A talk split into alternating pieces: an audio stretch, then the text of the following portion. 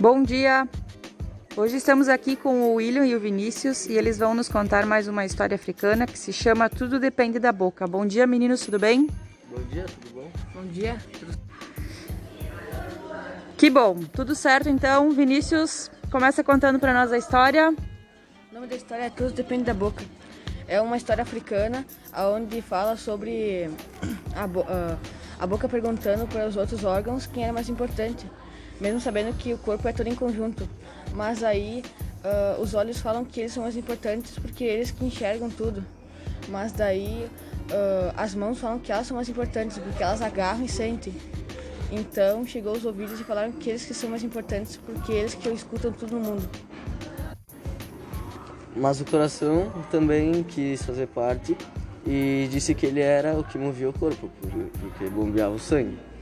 Mas então a barriga disse que ela era mais importante porque carregava os alimentos. Mas eh, enquanto discutiam, chegou um prato de massa, bem, sim, aparentemente bem gostoso.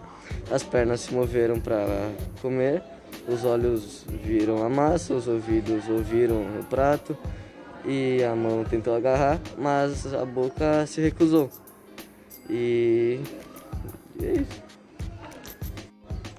Todos os órgãos começaram a ficar sem força e a boca voltou a perguntar quem era o órgão mais importante. E aí todos falaram que ela era mais importante, que ela era rei. Hum, muito interessante. E quem é que registrou essa história? O autor é Aldônio Gomes. Qual é a origem dessa história, onde ela surgiu, né? E sobre o que ela fala exatamente?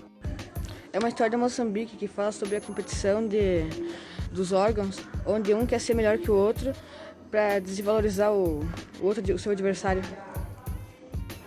Mas no final todos ficam sem comer por conta que uma pessoa não ajudou. Isso é retratado na sociedade também. E outra questão que é importante também é a importância do alimento em nossa vida, pois não ficamos em pé sem ele.